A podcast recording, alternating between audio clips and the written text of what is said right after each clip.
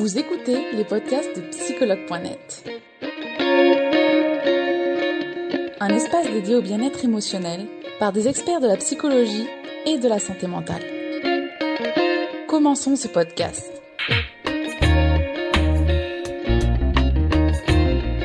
Merci Dominique d'avoir accepté de faire ce direct euh, avec nous. C'est un plaisir, Bah, plaisir de te Merci, c'est gentil. Euh, donc on va parler ensemble du combat euh, contre soi-même. Mais avant euh, de parler de, de ce sujet, je vais te demander Dominique de te présenter aux utilisateurs et utilisatrices très Ok. rapidement. Eh ben, écoute, moi je suis donc praticien en psychothérapie, thérapeute de couple, mais j'ai un parcours vraiment hyper, tu sais, je suis très touche à tout. D'accord. Et voilà, actuellement, mon chapitre à moi, c'est la, c'est la thérapie pour l'instant. Mais après, il se trouve que j'ai été restaurateur, que j'ai été hôte Airbnb, j'ai été professeur de chant. été- Voilà, je suis un grand touche à tout, un grand curieux.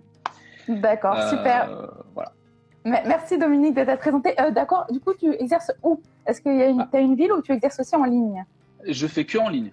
D'accord. J'exerce vraiment que en ligne. Euh, moi, je suis situé dans l'Ain, à Ferney-Voltaire, mais j'ai pas de cabinet. Voilà. je D'accord, que donc uniquement en ligne. D'accord, Ouais. super, c'est super adapté en ce moment, du coup, pas de souci. Ouais, euh, donc- ça colle avec mon mode de vie, donc c'est parfait.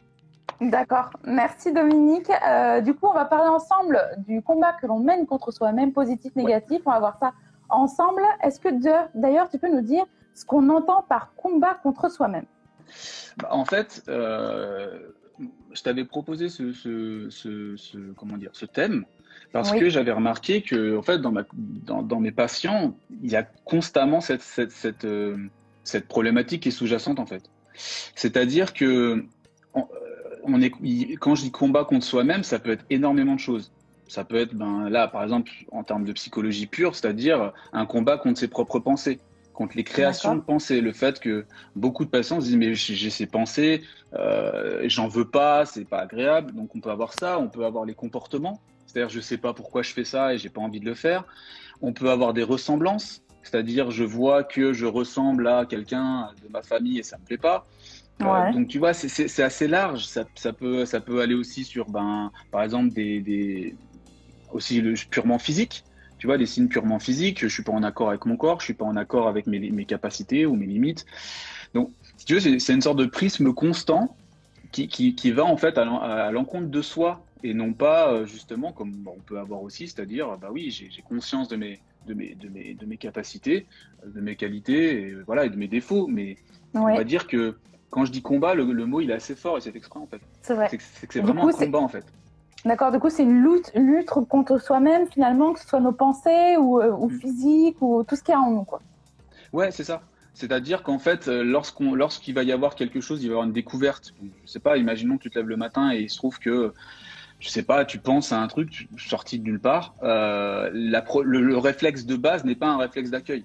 Le réflexe de base est un non, ça recommence. Ou tu vois, ou alors non, ça sort d'où Pourquoi j'ai ça C'est pas normal. Tu vois, on a une sorte de, une, une sorte de norme en fait, qui fait que, bah, en fait, on accueille, on, on- on part sur le fait que ce qui est là ne Ouais. devrait pas l'être. Ce qui D'accord. est, ce qu'on a ne, ne- ne doit pas être là, il ne devrait pas. Et s'il pouvait disparaître, ça serait super cool.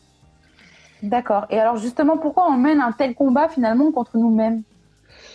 Bah, alors, t'imagines bien qu'il y a plein de raisons. Mais euh, on, on va dire par exemple que ce qui peut arriver, c'est que on a une partie de soi qu'on a intégrée en fait du passé, euh, notamment donc que ce soit une intégration. Donc, j'essaie de pas faire des termes trop compliqués parce que je sais que c'est pas le but. Mais qu'en gros, sûr. on va avoir une partie de soi en fait qu'on intègre du passé, qu'on a intégré de manière un petit peu, euh, je, vais, je vais utiliser un terme un peu fort, tu vois, mais un peu quasi divine, tu vois. C'est-à-dire, euh, imaginons que petit, ce qui est normal, tes parents vont te gronder pour quelque chose, toi tu le prends comme un ordre divin. C'est-à-dire tu vas, tu vas le prendre comme une règle, une règle définitive, surtout si tu vois un parent qui, qui explose. Donc du coup, ça devient une sorte de règle. finalement des croyances? Ouais, c'est ça. C'est ça, c'est-à-dire ça va développer ton, tes, tes croyances ou, ou même des fois, je pense que c'est même au-delà de ça parce que ça devient complètement inconscient, c'est-à-dire ça devient une partie de toi. C'est une intégration en fait d'un de, tes parents, par exemple, qui, qui fait que tu vas, tu, par exemple, tu vas le découvrir lorsque toi tu deviens parent. Quand toi tu vas devoir, tu vas faire des choix sans réfléchir vis-à-vis de ton enfant, tu vas dire mais d'où ça vient ce mode d'emploi? Et là, si tu sais que tu as intégré un parent. Et si tu as un parent qui était un peu abusif, bah en fait, euh, forcément, t'as que ça.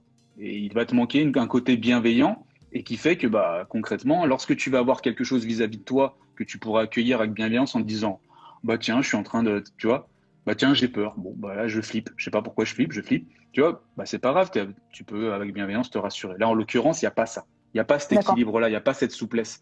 C'est-à-dire que dès qu'il y a quelque chose et que c'est pas comme ça devrait être, et le devrait, tu vois, on ne sait pas d'où il vient finalement, parce que c'est pas ça ne ah nous appartient pas.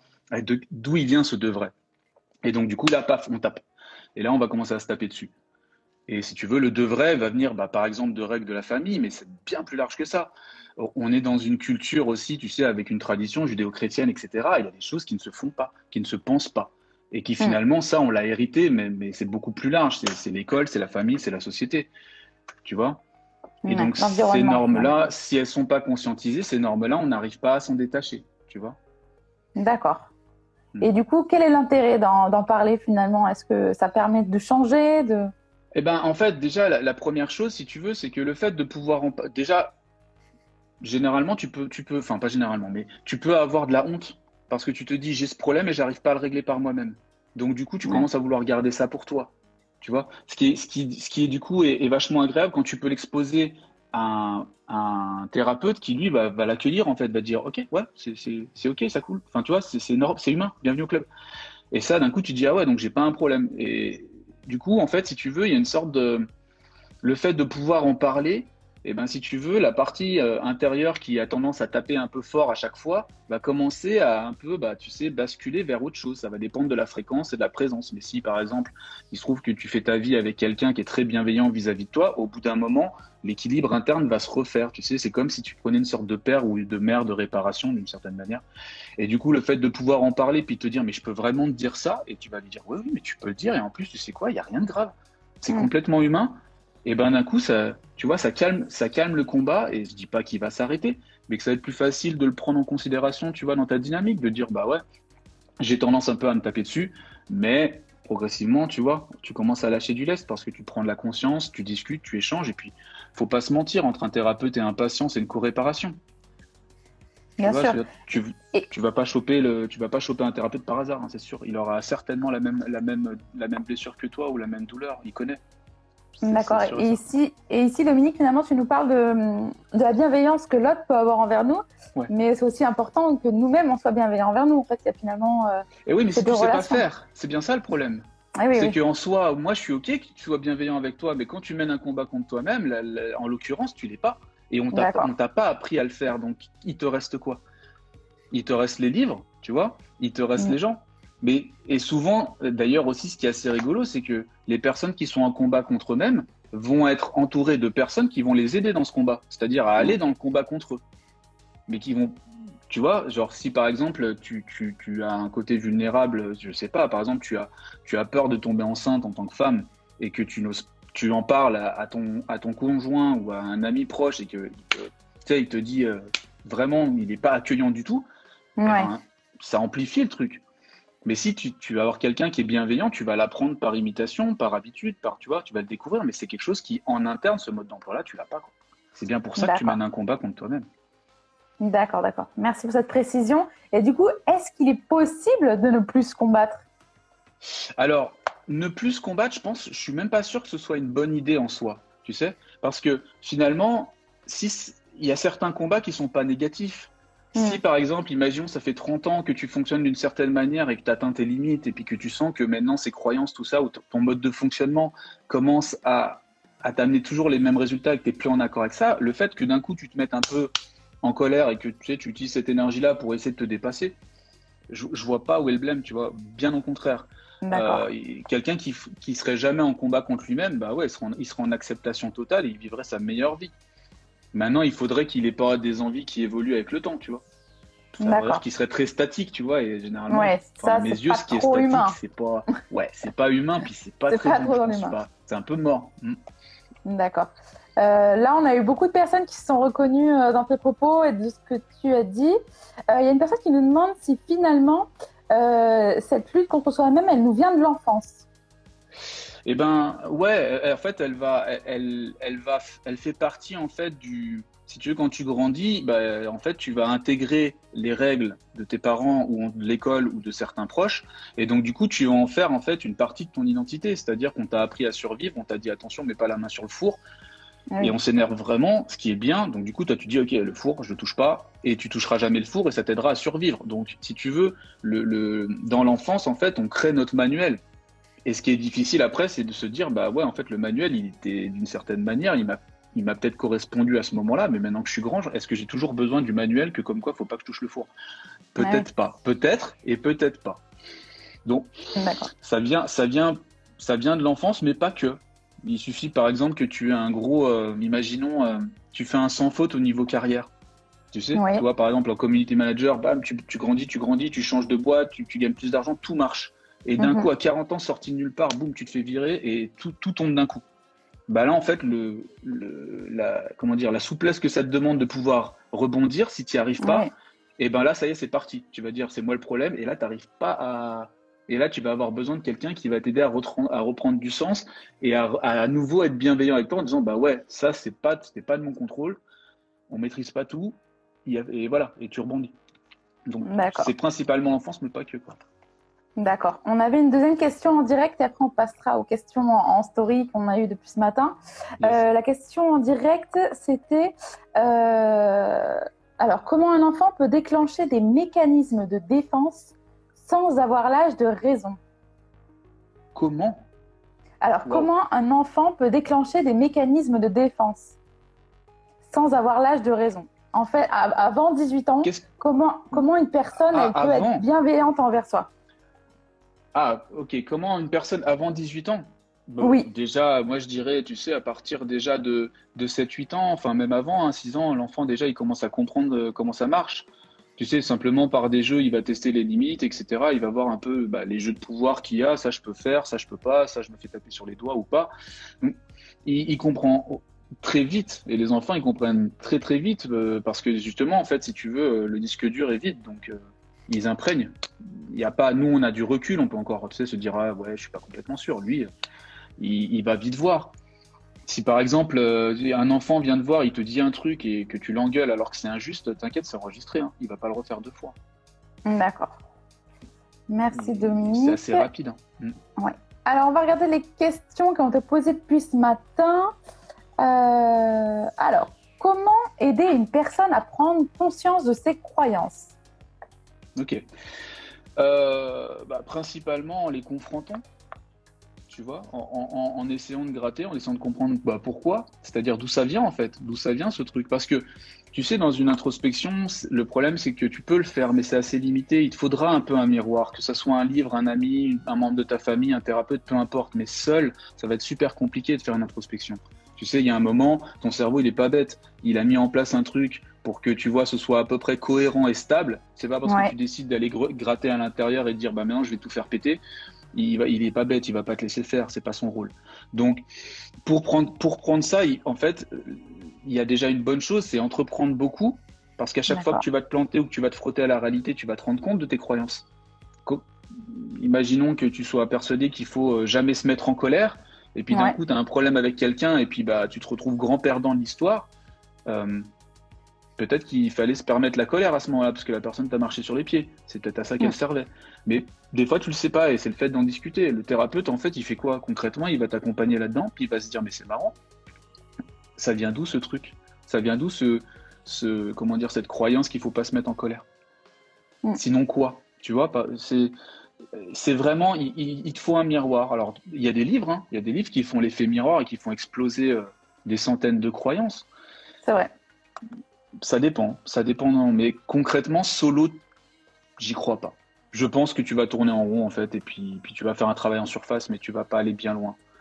Avoir, prendre un coach qui va te dire quoi faire, c'est pas moi, moi, je prends du recul avec ça parce que si tu veux, il va venir confronter, mais tu n'as pas encore conscience de tes croyances. Tu vas juste te frotter à des nouvelles. Donc, si tu veux, tu vas peut-être les remplacer, mais tu sais pas ce que tu remplaces. Donc, finalement, dès que le coach va s'enlever, l'influence, tu sais, euh, tu vas repartir sur ce qui est la base. Puisque là, on parle quand même de, on parle quand même de quelque chose qui est, très proche de l'enfance, tu vois, où des trucs qui sont très ancrés. Ça ne ah va pas partir du jour au lendemain. Moi, je suis anxieux, je serai toujours anxieux. Mm. Maintenant, l'idée, si tu veux, c'est que, bah, en fait, l'idée, c'est pas forcément, on pourra peut-être pas y faire péter, mais on va pouvoir le sublimer. Je suis anxieux, mais je fais de la chute libre. Parce qu'en mm. fait, j'ai compris que la peur pouvait me servir, mais, et que ça pouvait me servir à me dépasser, mais il faut le sublimer. Et ça, pour ça, eh ben, c'est la conversation. C'est la conversation, c'est les expériences. Mais c'est surtout, surtout pas l'isolement. J'y crois pas, en tout cas. D'accord. Je pense pas. Merci Dominique pour cette réponse très complète. Alors, une autre question. Alors, très belle question de Mandine. Que doit-on faire pour apprendre à s'aimer soi? Ok. Eh ben, en fait, il y a un truc que j'ai remarqué, c'est que tu sais, en ce moment, c'est un peu la tendance de la psychologie positive, tu sais. C'est-à-dire, si je, si je me, je me répète des choses positives, ça va faire disparaître le négatif. Je suis pas convaincu de cette approche du tout. Euh, je pense qu'en fait, tu sais, on a une sorte de croyance générale sur le fait que l'homme devrait être bon, devrait être généreux, etc. Et qu'il y a des choses qu'il faut bannir, c'est-à-dire la méchanceté, etc. Et, tout. et en fait, je pense que c'est l'acceptation la solution. Mais pas l'acceptation facile, c'est-à-dire l'acceptation, tu sais, oui, bon, bah voilà, je suis gentil, ça je sais, je l'accepte, ok. Ouais, ouais, mais en fait, la part d'ombre, qui n'est finalement pas négative, pas plus que ça, en fait, elle fait partie de la nature humaine. Je veux dire, n'importe qui a déjà imaginé gifler quelqu'un qui lui avait manqué de respect. Ça fait pas de toi quelqu'un de mauvais. voilà. Mais par contre, si tu te dis je dois pas avoir des pensées négatives, ça y est, t'es parti là. Donc, ah pour moi, s'aimer par la force, tu sais, en disant je vais, je vais taper avec plein de positifs et je vais écraser le négatif, pour moi, c'est perdu d'avance. Ça va juste augmenter le, négatif dès qu'on va relâcher la pression à droite. Tu sais, ça va remonter à gauche. Donc, pour moi, l'idée, c'est de dire, OK, concrètement, on va parler vrai, on va être authentique. Là, en ce moment, je suis en colère contre ma femme ou contre mon mari parce qu'il me gonfle, bah, il te gonfle. Voilà, on va déjà commencer par ça et puis se rendre compte que c'est normal, puis que c'est pas grave, tu vois. Et je sais pas si c'est ça qu'on peut appeler l'amour de soi, mais en tout cas, accepter que ça fasse partie du jeu, tu vois. Accepter que, bah ouais, des fois on est en colère, on est triste, on est, des fois on sait pas, des fois on est perdu, des fois on se trompe, des fois on est, on est dans le noir, des fois on est génial, des fois on est nul à chier. Tu vois, je pense que. C'est comme on est, quoi. Voilà, tu sais, j'aime pas trop ce côté un peu amour de soi, comme si moi, personnellement, si j'étais amoureux de moi tout le temps, déjà, je me trouverais incroyablement narcissique, tu sais. Et deuxièmement, je, pense que j'aurais l'impression d'être un mec sous exta, quoi. Je planerais complet, tu sais, toute la journée en mode, ah, je suis super, tout est, ouais, tout est positif, tout est, c'est génial, je me suis fait renverser, je me suis fait renverser, c'est super positif. Non, non, tu t'es fait renverser, c'est pas positif, t'es pas, tu vas pas ressentir ça, quoi. Donc, euh, tu, tu, vas avoir peur, tu vas être en colère, mais tu vas pas être super positif. Donc, je pense que ça commence par ça, par accepter le fait qu'on n'est ni blanc ni noir et que, euh, et que en fait, bah, on va fluctuer. Et c'est la, c'est la souplesse en fait. C'est la souplesse. D'accord. D'accord. Merci Dominique. Alors, on va regarder une autre question. Ouais. Euh, ah. Alors, on a encore une, une, question de Tiffany qui est très particulière cette fois. ici, on parle du physique. Comment s'aimer quand on est obèse et qu'on a un ventre énorme Ici, donc c'est un jugement déjà que la personne euh, pose mm. sur elle-même, son propre mm. jugement qui a l'air euh, assez euh, difficile envers, très critique. Quoi. Mm. Ouais. Bah alors là, si tu veux, c'est compliqué parce que malheureusement, en fait, on a, on a quand même des normes. Tu sais, notre société, en plus, on est sur une société sur l'image. Donc alors là, vrai. courage quoi, courage. je dirais que je sais pas si c'est en plus ce serait une solution de se dire ok, je suis, je suis obèse, je vais m'aimer obèse. Non, si tu si, si t'es pas, si pas bien avec ça, bosse, tu vois, genre lance un travail et vas-y. Moi, je fais pas, moi je me sentirais pas honnête, tu vois, même en tant que thérapeute, te dire ok, on, va faire en sorte que tu tu t'aimes pas comme tel, ok, ben on va faire en sorte que tu t'aimes comme tel, le problème il est réglé. Pas sûr. Je veux dire, si, si on est en surpoids, etc., notre corps il parle quand même. Ça veut dire qu'il y a quand même des habitudes, des habitudes alimentaires. Il y a un pourquoi tout ça. Je dis pas que c'est bien ou mal. Je dis juste qu'il y a un pourquoi. Et donc en fait, euh, ne pas se poser la question, ne pas aller chercher le pourquoi, puis dire bah c'est pas grave, tu vois. Genre euh, bah je suis en surpoids, je vais m'aimer tel que je suis. Ouais, je suis pas sûr, tu vois. Moi j'ai l'impression que c'est un peu, euh, tu sais, tu mets de la pommade, mais concrètement t'as pas enlevé le mal. Et je pense, tu vois. Donc moi j'ai envie de lui dire j'ai pas envie de lui dire euh, aime-toi comme t'es non? Si, si c'est pas le cas si, si c'est pas grave si tu as envie de te mettre en colère et que tu as envie de te dire c'est bon j'ai plus envie d'être comme je suis parce que bah en étant en surpoids je passe à côté de plein de choses. Peut-être que je passe à côté de d'activités je passe à côté de ma vie. Je peux pas dire vas-y aime-toi comme t'es et puis continue. Je veux dire non. Enfin, si demain elle décide d'aller faire une activité et que l'activité elle est bloquée parce qu'on dit que la personne est en surpoids excuse-moi moi ma responsabilité en tant que thérapeute en tant que thérapeute elle est où là? Vas-y, aime-toi quand même, c'est pas grave, c'est eux qui sont nuls. Non, c'est pas comme ça que ça marche. Si il y a finalement un travail d'introspection à faire avec un thérapeute. Ben ouais, clairement. Clairement, je, pense, tu vois, je pense, et, ce serait intéressant de comprendre le pourquoi pour elle. Pas simplement juste mm. dire, OK, on va changer le prisme. Tu vois euh, Non, c'est une réalité. Je veux dire, cette personne, elle est en surpoids. Elle le sait quand elle se voit, elle le sait. Elle, elle, sait le mm. regard des gens. C'est pas parce que je lui dis, vas-y, aime-toi, elle va bien le voir. Dès que enfin, je sais pas. Pour moi, pour moi, euh, je pense que je peux que lui conseiller de dire ok, prends ton courage à deux mains et vas-y quoi. Et tu, tu, tu seras très contente du résultat et ton estime de toi, elle va revenir, etc. Mais, mais, mais sans travail, juste en disant c'est bon. Tu vois, c'est comme je disais tout à l'heure pour le positif quoi. Je suis triste. Ah bah non, je vais me dire que je vais bien. Non, t'es triste là. Ok, viens, on parle de ça en fait plutôt.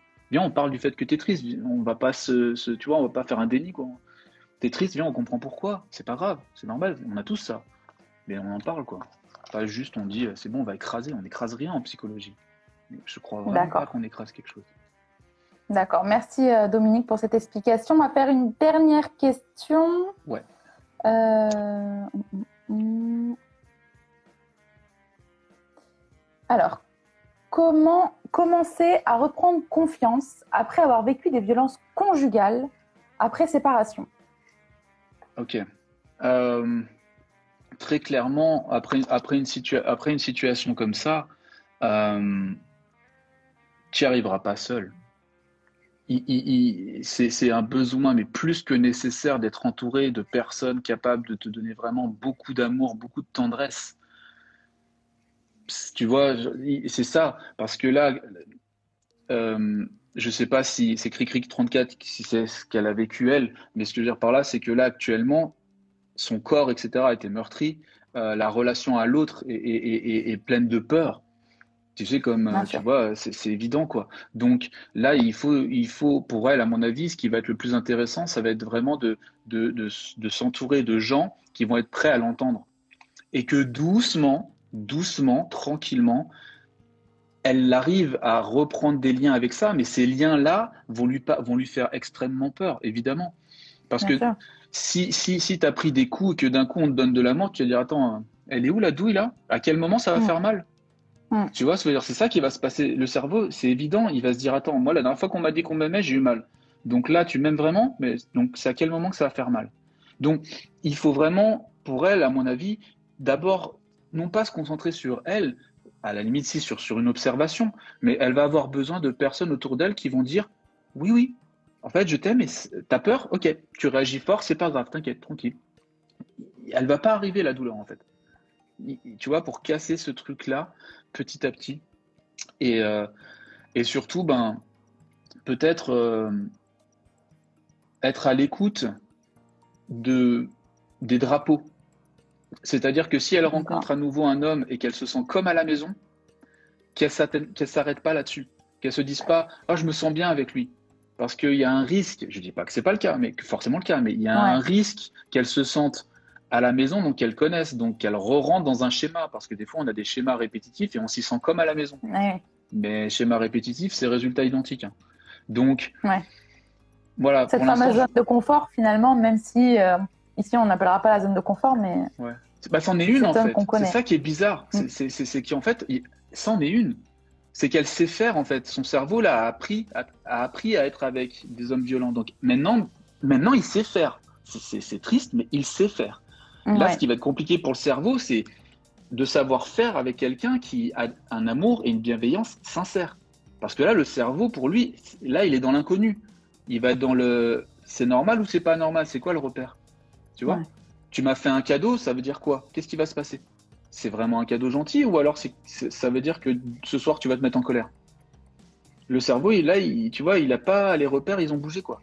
Donc voilà, je pense que s'entourer, peut-être aussi, bah, pourquoi pas faire une thérapie de groupe avec des personnes, tu sais, qui ont vécu la même chose pour parce que ces personnes-là, de toute façon, ne vont pas lui faire vivre. Enfin, potentiellement, je dis tout est possible. Mais il y a quand même moins de chances que les personnes qui ont vécu les mêmes choses qu'elles se retrouvent à être violentes envers elles. Peut-être, c'est pas impossible. Mais potentiellement, ça pourra peut-être l'aider à être avec des gens où justement ils se permettront pas de faire ce qu'eux ils ont, ils ont, ils ont vécu. D'accord. Et à se sentir compris, j'imagine. Ouais, c'est ça. D'accord. Ben, je te remercie beaucoup, euh, Dominique, d'avoir répondu à ces questions. Je sais que c'est pas toujours euh, évident euh, de partir un peu en freestyle comme ça sur des questions d'utilisateurs, mais je te remercie beaucoup. Tu vois bien que j'ai rien noté, hein Donc ça va, le freestyle, on peut y aller. Mais, le, direct, c'est toujours le mieux, tu vois. Il y a... On dit toujours qu'est-ce qu'il faut préparer, qu'est-ce qu'il faut préparer? Ben, le mieux, écoute, c'est juste de répondre tel qu'on est et c'est encore ça le mieux. Exactement, exactement. Eh ben, je te remercie, euh, Dominique, donc, du coup, d'avoir euh, répondu à toutes nos questions. Et, euh, et, si jamais tu as encore quelque chose à rajouter, n'hésite pas, c'est ton moment de, gloire. mon moment de gloire. Chouette. Non, simplement, je pense que c'est hyper important pour nous actuellement, et, le confinement a fait ça. Je pense que la, la voie pour beaucoup de gens, c'est d'essayer d'être le plus authentique. Ne pas forcément chercher l'amour ou quoi et tout, mais d'essayer d'être au plus près de soi dans toute sa vulnérabilité, etc. Finalement, je crois que c'est ça qu'on a tous un peu besoin. C'est de pouvoir se permettre d'être authentique. Et chercher ça et pas autre chose. D'accord. Merci, merci, merci, merci beaucoup pour ces mots, Dominique.